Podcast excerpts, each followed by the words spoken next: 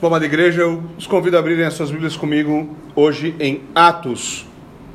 Atos dos Apóstolos. Hoje nós vamos considerar o sexto artigo do nosso credo. Lembre-se que é isso que nós estamos fazendo. Nós estamos lidando com cada um, cada um dos artigos.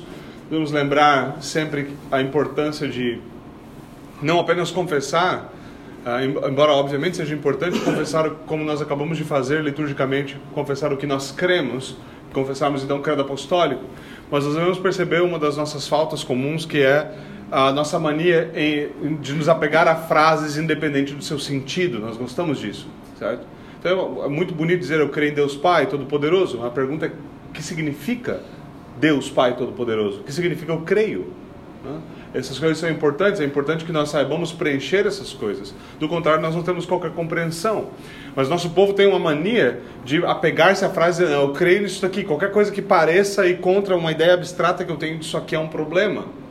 E é importante então que nós saibamos o que cada uma dessas coisas significa, o que nós confessamos quando nós confessamos tais coisas. Há um sentido óbvio nas palavras. E hoje nós então consideramos o sexto artigo do Credo, onde nós confessamos que Cristo ascendeu ao céu e está sentado à destra de Deus Pai Todo-Poderoso. Para isso eu gostaria de convidá-los então mais uma vez a Atos, nosso capítulo número 1 e nosso texto se estende do versículo 1 até o versículo de número 14. Atos, capítulo 1, do versículo 1 ao 14. Vou fazer a leitura da palavra de Deus com é, neste momento e peço que vocês ouçam com atenção e com fé. E assim diz o Senhor: Eu escrevi o primeiro livro, ó Teófilo, relatando todas as coisas que Jesus começou a fazer e a ensinar, até o dia em que foi elevado às alturas, depois de haver dado mandamentos por meio do Espírito Santo aos apóstolos que tinha escolhido. Depois de ter padecido, Jesus se apresentou vivo a seus discípulos, seus apóstolos, com muitas provas incontestáveis aparecendo-lhes durante 40 dias e falando das coisas relacionadas com o reino de Deus. E comendo com eles, deu-lhes esta ordem: Não se afastem de Jerusalém, mas esperem a promessa do Pai, a qual vocês ouviram de mim. Porque João, na verdade, batizou com água, mas vocês serão batizados com o Espírito Santo dentro de poucos dias. Então, os que estavam reunidos com Jesus lhe perguntaram: Será este o tempo em que o Senhor irá restaurar o reino a Israel?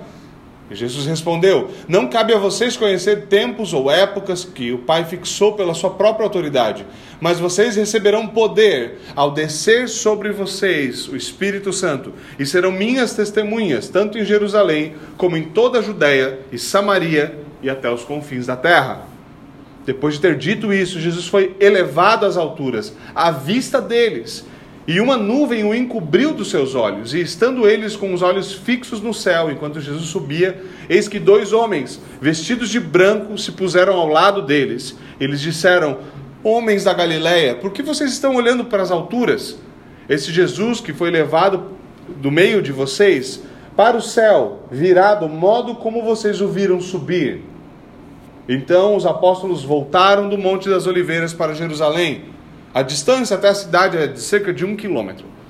Quando entraram na cidade, subiram para o cenáculo, onde se reuniram Pedro, João, Tiago, André, Felipe, Tomé, Bartolomeu, Mateus, Tiago, filho de Alfeu, Simão, o Zelote, e Judas, o filho de Tiago. Todos estes perseveraram unânimes em oração, com as mulheres, com Maria, mãe de Jesus, e com os irmãos dele. E amém.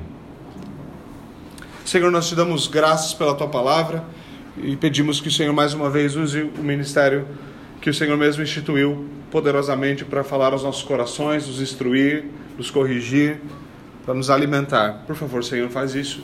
É o que te pedimos pelo teu filho Jesus Cristo. E amém.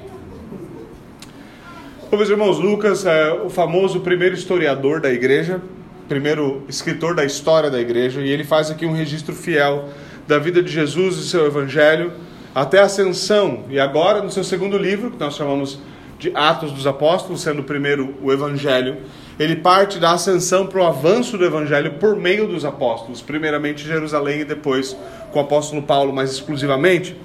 Ele faz uma breve recapitulação aqui da paixão de Cristo e então dá testemunho da ressurreição como algo incontestável.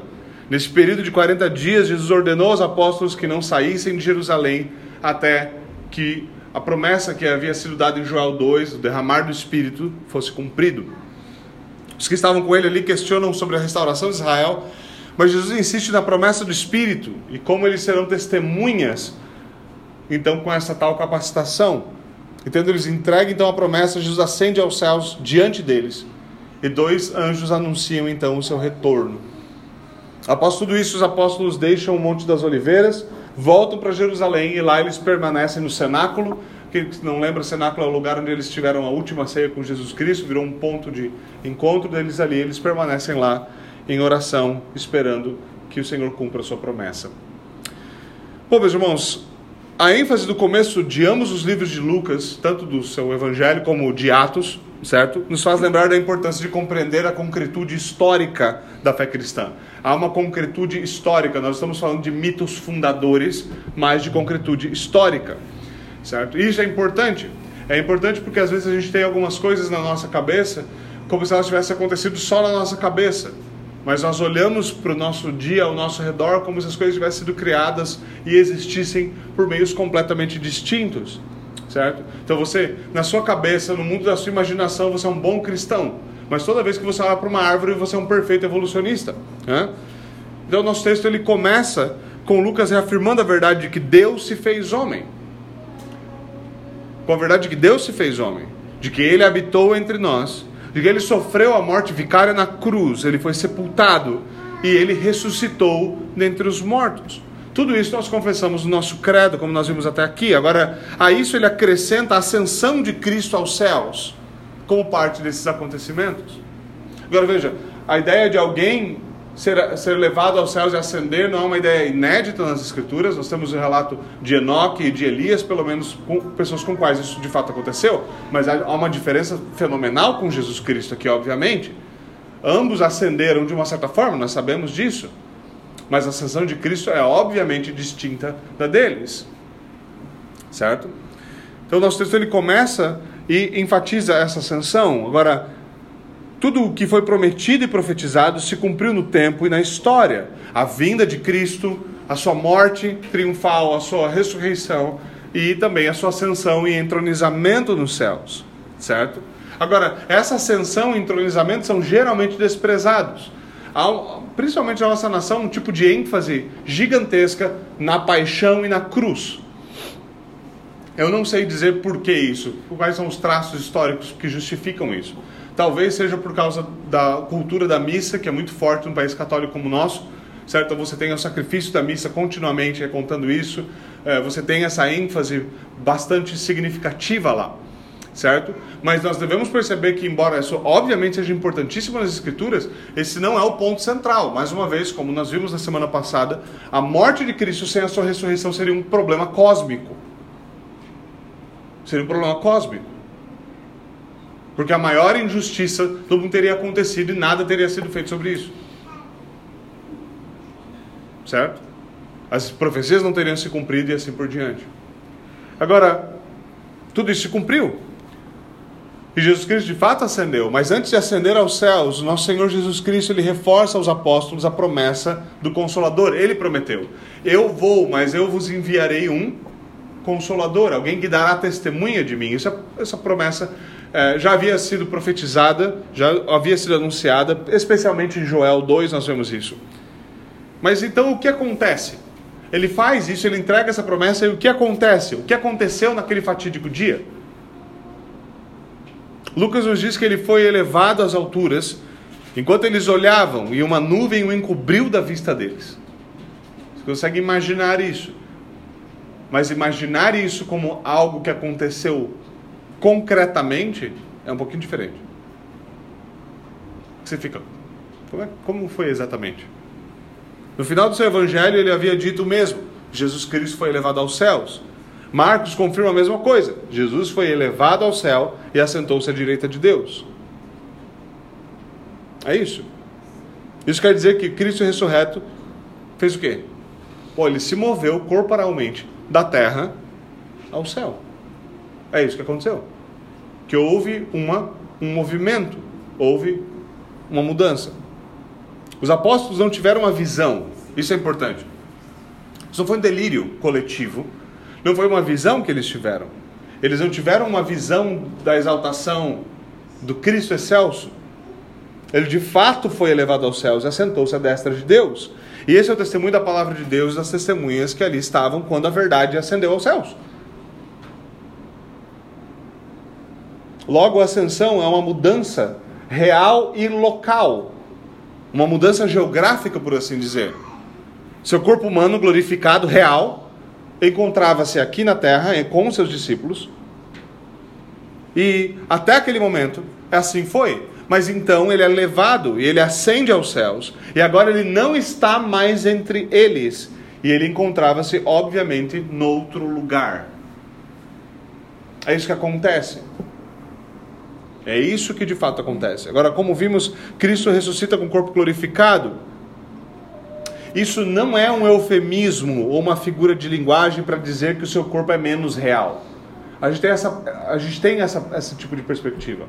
Nós cedemos, nós não, para a maioria de nós é quase que impossível perceber o quanto a mentalidade moderna, a partir do iluminismo, do renascentismo, a, a, a mentalidade moderna esvaziou a religião de sentido completo. Porque nós basicamente pensamos da seguinte maneira: existem duas coisas, e duas coisas apenas. Existe matéria, algo material, e existe pensamentos. E é isso. Essa é a composição do mundo. Essa é a composição da realidade: matéria e pensamentos. Alguns são tão estúpidos a ponto de negar pensamentos, certo? O que mostra que possivelmente para eles é uma verdade. Eles não estão pensando para falar um absurdo desse. Mas a maioria realmente tem essa visão. E quando nós olhamos para isso, nós temos que fazer alguma coisa com o conteúdo do que é espiritual nas Escrituras, com aquilo que é, obviamente, manifestações sobrenaturais da Escritura. Como posso pensar num corpo glorificado que consegue passar por parede, mas ainda pega o peixe da panela e come? E agora? Que consegue mover uma pedra de tonelada para poder sair do túmulo? Certo? O que, que eu faço com essa ideia? Bom, de maneira geral, nós falamos isso em espiritual, nós atrelamos isso a algo etéreo. Nós queremos basicamente dizer que isso é menos do que realidade, é menos concreto, é menos real. Nós acreditamos que o que nós estamos vendo e tocando, o nosso próprio nariz é mais concreto, é mais sólido do que tudo isso. Mas é exatamente o inverso. A Escritura nos diz que a nossa vida, que nós somos como um vapor, nós somos como uma planta que hoje existe, amanhã bate o vento e psh, cadê? Foi-se. Mas ela nos diz que Deus, e a realidade da qual Ele mesmo existe, é eterna, imutável e concreta. Será que nós estamos olhando para as coisas da maneira que nós deveríamos, biblicamente? Bom, segundo as próprias, a própria Escritura, tudo aquilo que a Escritura nos descreve aqui, a própria realidade na qual o Senhor se assenta como o Rei do universo e ascendeu ao céu, está lá como um homem governando todas as coisas, é mais real, mais sólida e mais concreta do que a nossa realidade. Por isso é que essa realidade caída tem que passar e passará para que aquilo que é eterno seja estabelecido. Nossa mentalidade moderna tem dificuldade em assimilar tais coisas. Porque nós acostumamos de novo a pensar que tudo é matéria ou ordem de pensamento. Então Jesus Cristo está em algum lugar aonde? Na minha cabeça, no meu pensamento. Porque ele não está num lugar propriamente material, não é mesmo? Por um lado, uns falsificam a realidade ao pensar que ela pode ser compreendida matematicamente. Ou seja, se eu não posso medir matematicamente alguma coisa, isso não existe o que é absurdo. Por outro, alguns são tão espirituais, mas tão espirituais, mas tão espirituais, que eles são completamente inúteis nessa terra. Quando você começa a observar algumas dessas coisas, não é à toa que vivemos um caos presente na igreja. Agora, a linguagem do nosso texto, a linguagem dos credos, parte desse raciocínio.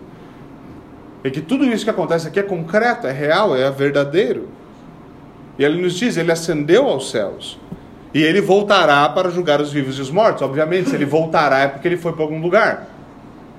Ninguém volta de onde não foi. Cristo foi corporalmente e por isso voltará como? Corporalmente. Ou seja, nesse exato momento, o corpo humano glorificado de Jesus Cristo se encontra nos céus à destra de Deus. E aqui, obviamente, a pergunta que cabe é: o que quer dizer os céus aqui? Como assim ele foi aos céus? Para onde ele foi? O texto diz que ele foi elevado ao céu. Obviamente, isso não é como uma viagem de carro, uma viagem de avião. Você vai para algum lugar, você tem um ponto de chegada, um ponto de partida, um ponto de chegada, você sabe qual é o trajeto. Não é assim. Cristo ascendeu a um lugar, obviamente, que é espiritual. Lembre-se, isso não quer dizer menos real. Não é para facilitar a sua justificativa e dizer que você quer um negócio que não dá para entender. Só quer dizer que nós somos limitados para compreender toda a realidade. Isso não é algo absurdo. De novo, não algo menos real. Mas em seu corpo glorificado, ele continua sendo homem. E agora ele mesmo, ele é homem e ele intercede como nosso advogado por nós. Mas isso não é, esse não é um lugar em que carne e sangue, que este corpo corrompido nosso pode alcançar. Esse é o lugar para onde vão aqueles que morrem em Cristo de imediato. É isso que Paulo nos ensina. Eu, por mim, eu queria morrer e estar aonde? Com o Senhor. Olha, se Paulo necessariamente ao morrer, seu corpo vai descansar no solo e sua alma vai estar com o Senhor, é disso aí que nós estamos falando. O mesmo acontece com o ladrão da cruz. Hoje mesmo estarás comigo, outro nome é usado, no paraíso. Certo? Geralmente nós chamamos esse lugar de céu, por quê? Porque as alturas, o céu, são o seu símbolo, certo? Algo que está acima de nós. Há uma simbologia na própria realidade. A própria realidade tem seus símbolos, certo? Então, o céu é um, é um símbolo da sua própria realidade. Né? Nós chamamos isso também de seio de Abraão, Jesus Cristo chama assim. E nós falamos dele daquilo como está acima de nós. Essa linguagem da Escritura é muito importante. É o que nós não podemos alcançar por nós mesmos. É o que nos é superior. E obviamente não é superior apenas no sentido físico da coisa, mas até mesmo intelectualmente. Isso não deve nos fazer levar à especulação, obviamente. Nós sabemos que não existe apenas matéria, que a realidade é mais espessa do que aquilo que nós vemos. Nós sabemos muito antes do advento da ciência moderna, qualquer cristão com uma Bíblia sabia que aquilo que é visível é feito daquilo que é invisível. Aí vem um cientista e fala assim: não, mas isso aqui, é, essa mesa aqui é tudo composto por átomos que a gente não pode ver a olho nu. Pô, mas eu estou vendo a mesa, filho. Sim, mas é que aquilo que você está vendo é feito daquilo que você não está vendo. Eu já li isso em algum lugar. Esse negócio é a Bíblia, rapaz. Não, isso aqui foi um processo. A gente tem essa mania de achar que o processo científico é capaz de explicar a realidade, o que é um, completamente estapafúrdio. Assim, você pode estudar apenas uma pequena fração, uma minúscula fração do que é a realidade. Certo? Agora, nós insistimos em confiar mais em alguém que está numa desgraça no laboratório do que nos nossos próprios olhos que estão colados na nossa cabeça. Não é à toa que tanta gente tropeça. Olhar, enxergar com os olhos do outro deve ser muito difícil. Certo? Nós devemos saber essas coisas. Então, quando nós chegarmos a ler esse tipo de coisa na Escritura, nós não teremos o tipo de dificuldade que muitas vezes se tem para abarcar isso. Para quem seria difícil crer que o visível é feito do que é invisível? Aí, a Escritura nos diz: é esse o nosso Cristo. Um corpo glorificado que ascende aos céus que então retornará no fim para julgar os vivos e os mortos. Aqueles que estarão vivos naquele dia serão glorificados instantaneamente, os mortos ressuscitarão. Então haverá novos céus na nossa terra, nossos corpos, os nossos corpos agora ressuscitados serão unidos novamente ao nosso corpo e nós viveremos com ele para sempre em novos céus e nova terra na qual habita a justiça. Eles falam, ah, eu não sei se consigo acreditar nisso.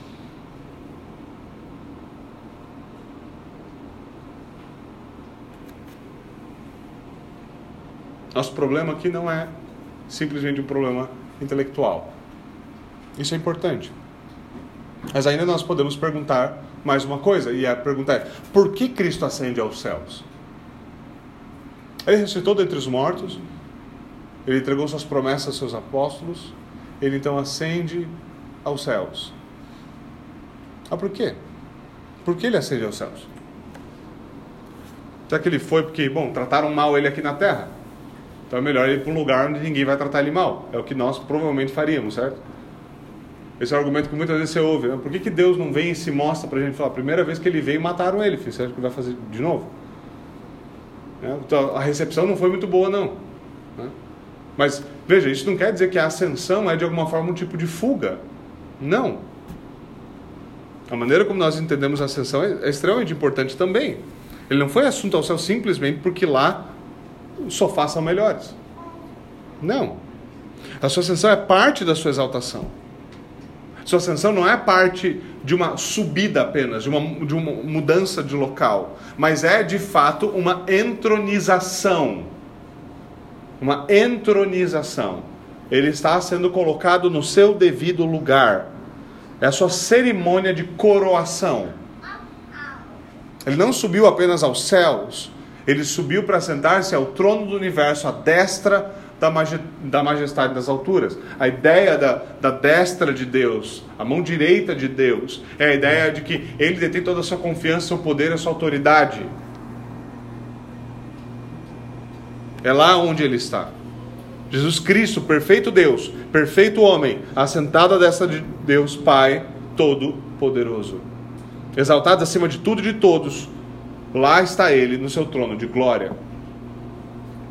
Essa é uma perspectiva extremamente importante para o cristão. Porque à medida que nós vivemos e as dificuldades, as coisas que nós enfrentamos na nossa vida, a certeza de que tudo que acontece está debaixo do senhorio daquele que está sobre o trono e ele governa, é grande consolo. Leia com atenção o livro do Apocalipse. Talvez você vai sair do outro lado na primeira leitura dizendo: Não entendi nada. Mas tem uma lição que você pode tirar dali que é fácil de você captar. Você lê o livro e você vê um monte de coisa difícil acontecendo. Um monte de coisa, um monte de simbologia que provavelmente significa desgraça. Boa parte delas. Mas uma coisa sempre é dita àqueles que estão sofrendo: Ele está no trono. E finalmente, aquele que está no trono faz justiça. Cristão gosta de cair em papo político, né? Gosta de, de pegar um político passando, que é uma coisa de, de doido. Já adora um candidato messiânico, né? Adoro esse tipo de coisa. Sempre foi assim. Infelizmente, faz, faz tempo pelo menos que é assim. Muitas vezes nós temos tanto medo do que acontece nos quartéis generais em Brasília porque nós não tememos devidamente aquele que está sendo sobre o trono. Muitas vezes esse é o nosso problema. Agora, quando nós falamos isso, nós estamos dizendo o quê? A velha confissão cristã. Jesus Cristo é Senhor. Cristo é Senhor. O que quer dizer Senhor? Não está falando que ele é Senhor sobre a igreja, que ele é Senhor sobre a sua vida piedosa lá no seu lar com a sua esposa.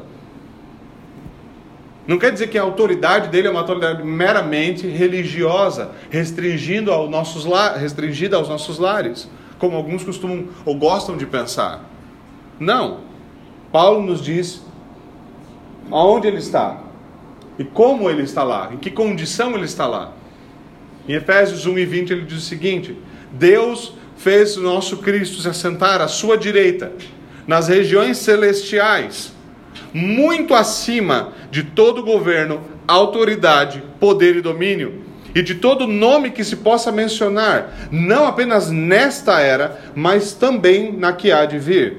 Deus colocou todas as coisas debaixo dos seus pés e o designou como cabeça de todas as coisas para a igreja.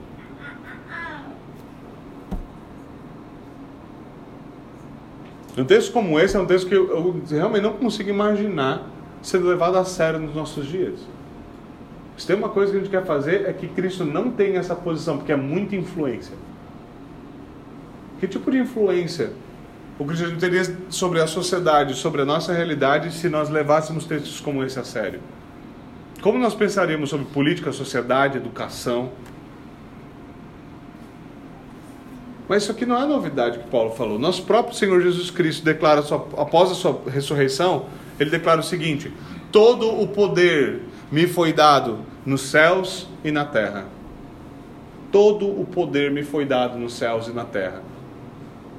E aí a gente vai explicar e falar assim: e aí o Senhor usa isso só para salvar homens e levar eles para o céu.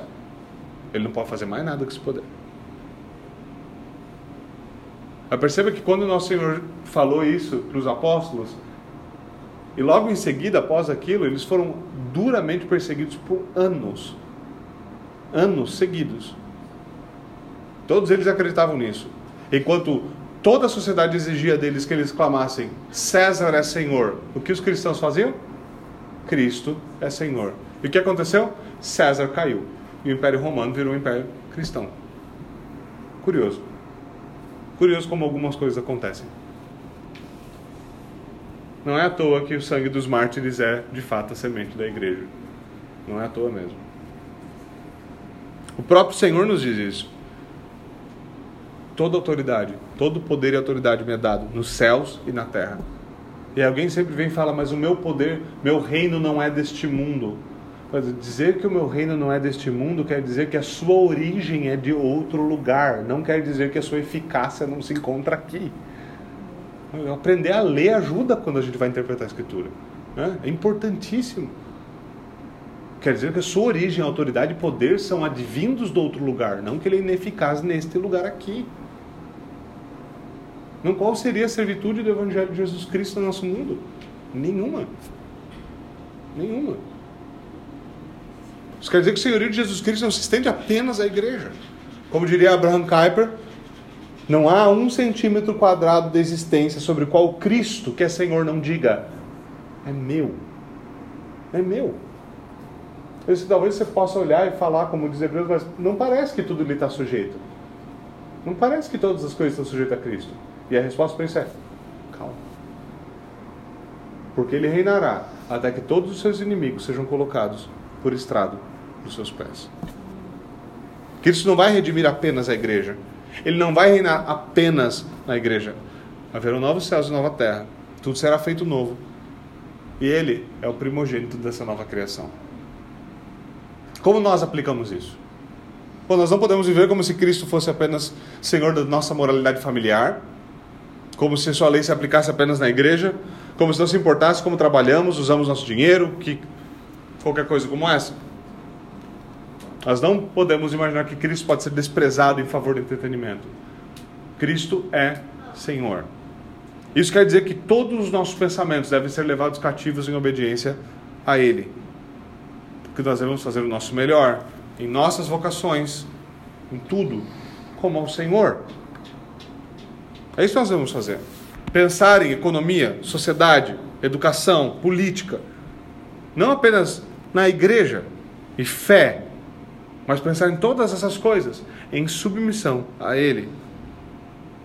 E meus irmãos, nós regredimos gravemente nisso.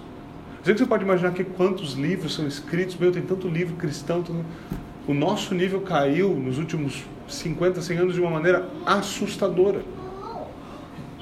Você volta em 50 anos atrás, volta para os anos 60, 70, nós estávamos escrevendo sociologias a partir de uma visão reformada, psicologias a partir de uma visão reformada, análises culturais, análises históricas. Você tinha verdadeiros intelectuais de alta envergadura engajados, como engajados com tudo isso, principalmente na nossa tradição.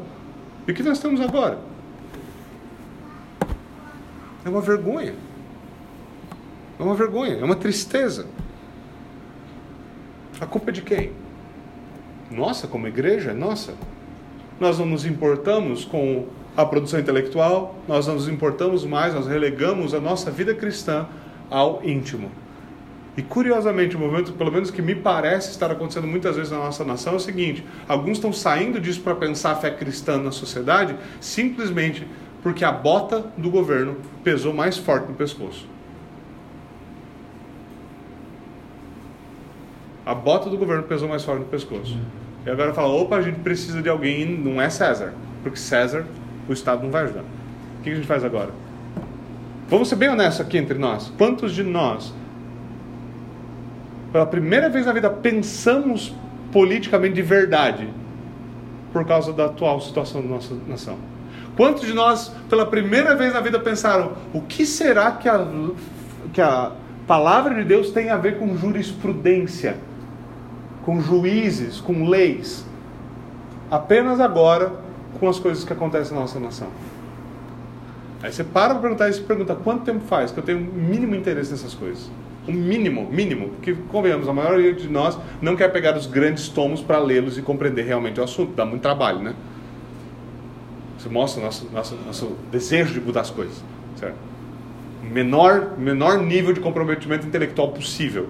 Mas mudar o mundo. Isso que é importante. E aí você se pergunta, da onde veio a, a situação corrente? Da onde veio o caos onde nós estamos? Veio do fato em que nós relegamos tudo isso para que o mundo cuidasse, enquanto nós cuidávamos da nossa vida privada de oração. Nossas vidas familiares. Nós abandonamos, abandonamos a arena de batalha. E agora que o inimigo avançou grandemente sobre o, sobre o terreno, a gente fala: opa, como assim ninguém reagiu? Porque, meu irmão, você é parte do ninguém. você é parte do ninguém. É importante percebermos isso. Todas essas coisas devem ser pensadas a partir da fé em Cristo, com os pés fincados na Escritura. Por quê? Porque Cristo é Senhor. Porque não interessa quem senta no palácio da alvorada, interessa aquele que se assenta no trono dos céus. Porque não interessa quem diabos foi colocado na ONU e com o voto de quem, porque com o meu não foi. Nem com o seu, convenhamos. É algum burocrata safado lá enchendo o saco de todo mundo. Ou na OMS. Não me interessa né, se o presidente americano tem dificuldade de subir a droga de uma escada. O meu Senhor não subiu pela escada para lugar nenhum. Ele foi assunto aos céus. Ele foi dado todo o poder nos céus e também na terra. E por isso nós oramos, não para que o seu reino vá, mas para que o seu reino venha. Para que o seu reino venha. Para que seja feita a sua vontade, assim na terra como é feita nos céus. E agora você começou a pensar como um cristão sobre esse negócio. Como é que eu aplico a ascensão e a entronização do nosso Senhor Jesus Cristo? Assim. É isso que nós vamos fazer. Nós não somos livres para nos sujeitar a outros deuses, a outros senhores, a outras filosofias, em qualquer área que seja. Nós pertencemos a Cristo. É isso que nosso batismo declara. É dele quem nós somos. Do menor batizado aqui ao maior. É dele que nós somos. E é ele que nós servimos. Agora, há uma pergunta que resta que eu gostaria de lidar com ela de maneira breve. Se Jesus não está mais presente fisicamente nessa terra, e esse é o fato, fisicamente ele não está presente, é isso que nós acabamos de dizer, houve uma mudança física, local. Ele não prometeu com a gente exatamente quando ele disse todo poder me foi dado autoridade, todo poder me foi dado, toda autoridade me foi dada nos céus e na terra. Ele não disse também que estaria conosco todos os dias até a consumação dos séculos? E agora? O que aconteceu? Bom, se a pessoa do nosso Senhor ascendeu aos céus e está lá, até a consumação, até que todos os seus inimigos sejam colocados por, por, por estrado dos seus pés, como é que ele está aqui? Como é que ele está conosco?